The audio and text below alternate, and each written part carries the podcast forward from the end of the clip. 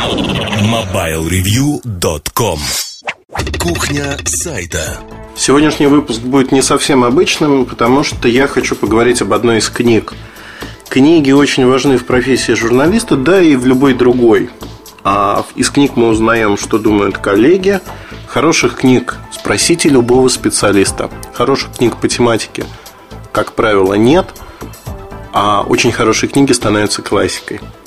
Та книга, которую я держу в руках, она не станет классикой совершенно точно. Это книга Алексея Санаева «Правда. Роман о русском пиаре». Наверное, тут кто-то может покривить душой и сказать, зачем журналисту знать о пиаре? Вообще читать, тем более, роман о пиаре в России. Я отвечу так. Мы так или иначе работаем с пиаром. Журналисты с ним сталкиваются постоянно. В нормальной ситуации ваше контактное лицо в организации это всегда пиарщик. Книга а, это второе издание. Шесть лет назад была книга «Русский пиар» от этого же автора.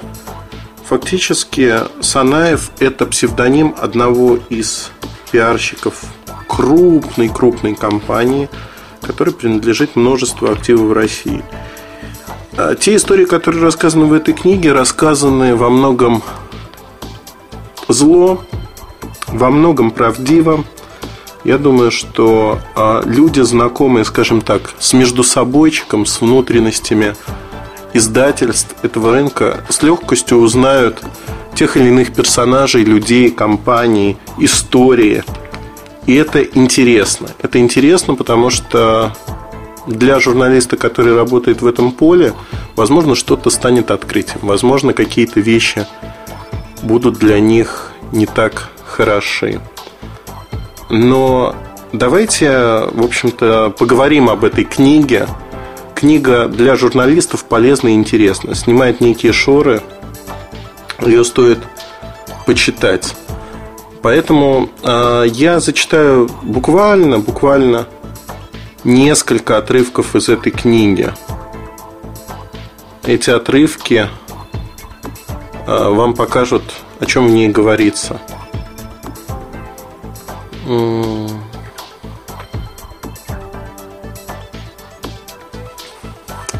Итак, открываем страничку. А, заместитель главного редактора «Комсомольской а, правды» с порога отверг, отверг всякую возможность сотрудничества. А, выслушав возбужденный рассказ собеседницы о том, что представляет собой ее всемирная организация, он сказал «Очень хорошо, но не подходит». А, раньше говорилось о том, что в Париже готовился большой международный форум. Это основное событие в мировой деловой жизни. А, предусматривалось участие нескольких компаний из России. И в Москву посетил с визитом вице-президент Всемирного банка. Шла подготовка к его пресс-конференции. Соответственно, вот эта девушка, собеседница, она предлагала устроить интервью эксклюзивное, как это бывает. И дальше ответ редактора «Комсомольской правды». Мы не будем писать об этом. Наша газета не интересуется, куда и зачем едет вице-президент банка, будь это даже Всемирный или хоть Вселенский банк. Вот рост цен на капусту на 15% за последний месяц меня интересует. Человек заблудился в Тамбовских лесах и подружился с семьей медведей, после чего был застрелен лесником. Вот это все меня интересует. Меня читают домохозяйки, а им ни за какие блага не объяснишь, что такое ваш форум и зачем он им пригодится. А, это можно найти в вопросе 3, это глава 3, разбор полетов по поводу разных изданий. То есть, какие издания для кого пишут и как пишут. Интересно, можно узнать некую специфику, которую вы не знали а в других, ну, из других моментов. Поэтому можно говорить о том, что ну вот, например, еще одна из категорий изданий, про которые говорится в этой книге. Последняя важная категория печатных изданий – это специализированная отраслевая пресса. Она представлена многочисленными журналами, которые пытаются наладить объективное освещение той или иной отрасли науки, промышленности или сельского хозяйства. Но в результате все равно чаще всего сводят деятельность к банальной рекламе – у какого-нибудь журнала «Курьер фармацевтики» очень мало возможностей зарабатывать и поддерживать жизнь в теле собственных сотрудников, особенно в период кризиса. Их не выписывает никто, кроме фармацевтических компаний, количество которых ограничено, а бюджет тем более, и пары-тройки специализированных столичных НИИ. А корпоративный подписчик, такой как крупная сеть аптек, разумеется, хотел бы получать журнал с позитивной информацией о себе, за что и платит периодически деньги. Но сообщение о том, что аптека повысила цены на лекарства или что продажи снизились на 30% по сравнению с аналогичным периодом прошлого года, рекламодатель видеть не хочет категорически. Так, журналу приходится покориться судьбе и превращаться в подобие рекламного издания, где печатаются лишь бравурно положительные, неестественно оптимистичные материалы. А зло, но по делу. То есть, по сути, рынок действительно устроен вот так. И если вы читаете эту книгу, то вы можете узнать очень много интересного. Для массового читателя эта книга тоже интересна. Взглядом пиарщика на современную журналистику, на современный рынок. Тут есть передергивание, передергивание, потому что не весь рынок такой. Это рынок, который виден из высокого кабинета одной из олигархических структур, скажем так, о которой тоже пишется, как и о своих работодателях, тут написано очень и очень неплохо. Ну вот еще один пример того, как работает пиар. Я не хочу давать плохих советов, но так как я уже дал их немало, еще один не помешает. Иногда в таких случаях цифры берутся, что называется, на глаз. Разумеется, из чего-то все равно приходится исходить.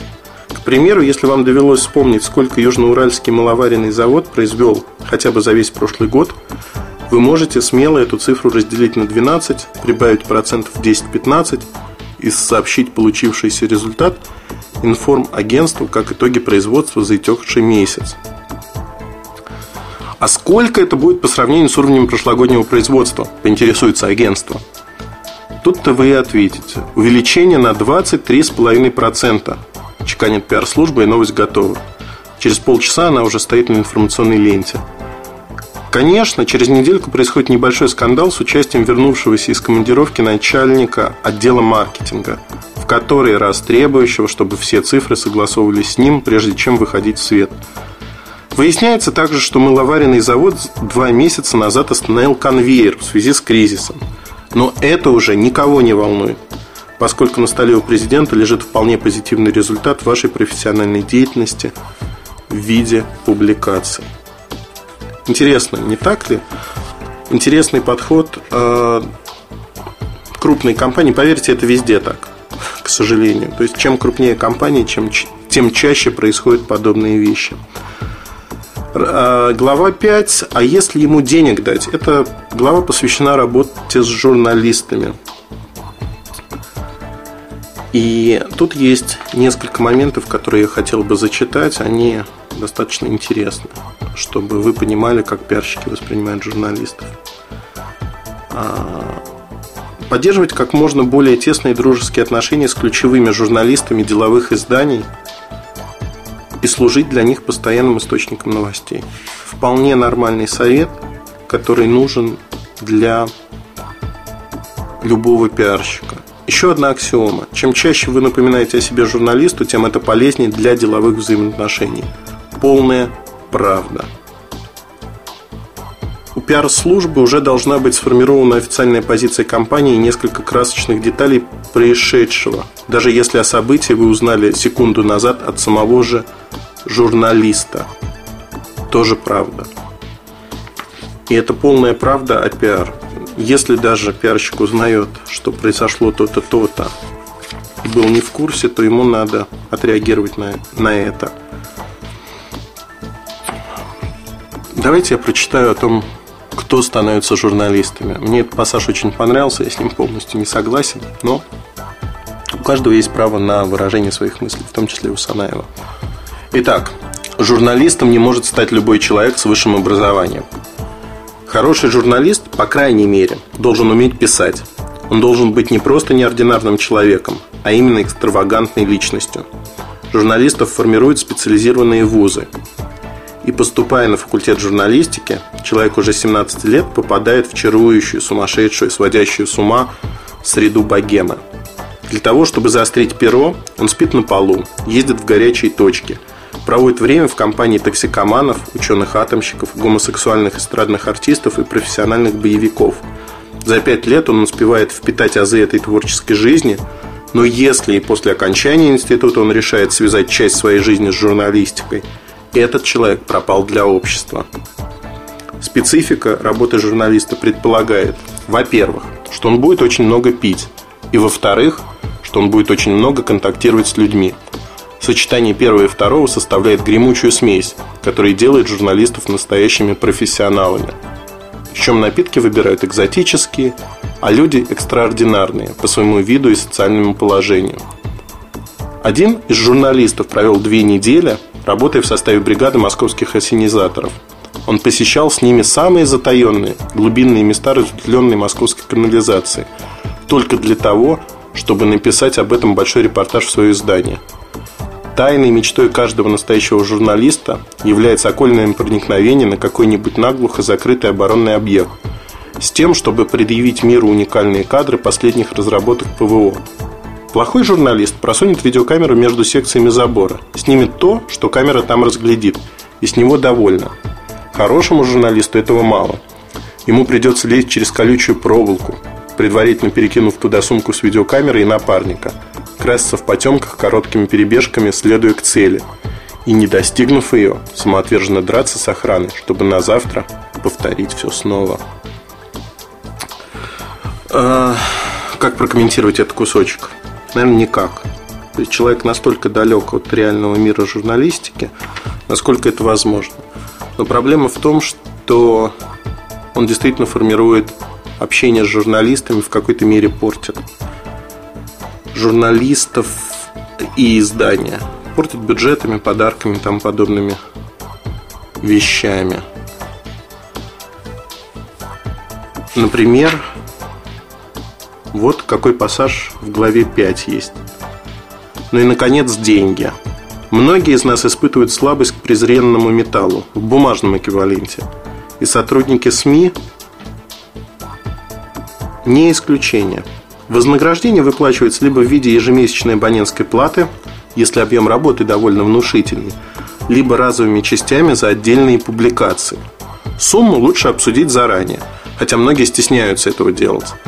Деньги, как правило, передаются в незапечатанном конверте без символики. Иногда это называют портретами американских президентов. Если вы отправляете его с курьером, то, разумеется, запечатать необходимо. В Москве, в отличие от регионов, технология передачи наличности крайне усложнена и деликатна. Я могу сказать так, что действительно такие факты существуют. И некоторые издательства, в том числе бизнес-изданий, тех, кто на слуху, берут деньги или подарки. Но в этой же книге есть и другие примеры, когда автор книги отправил дорогое вино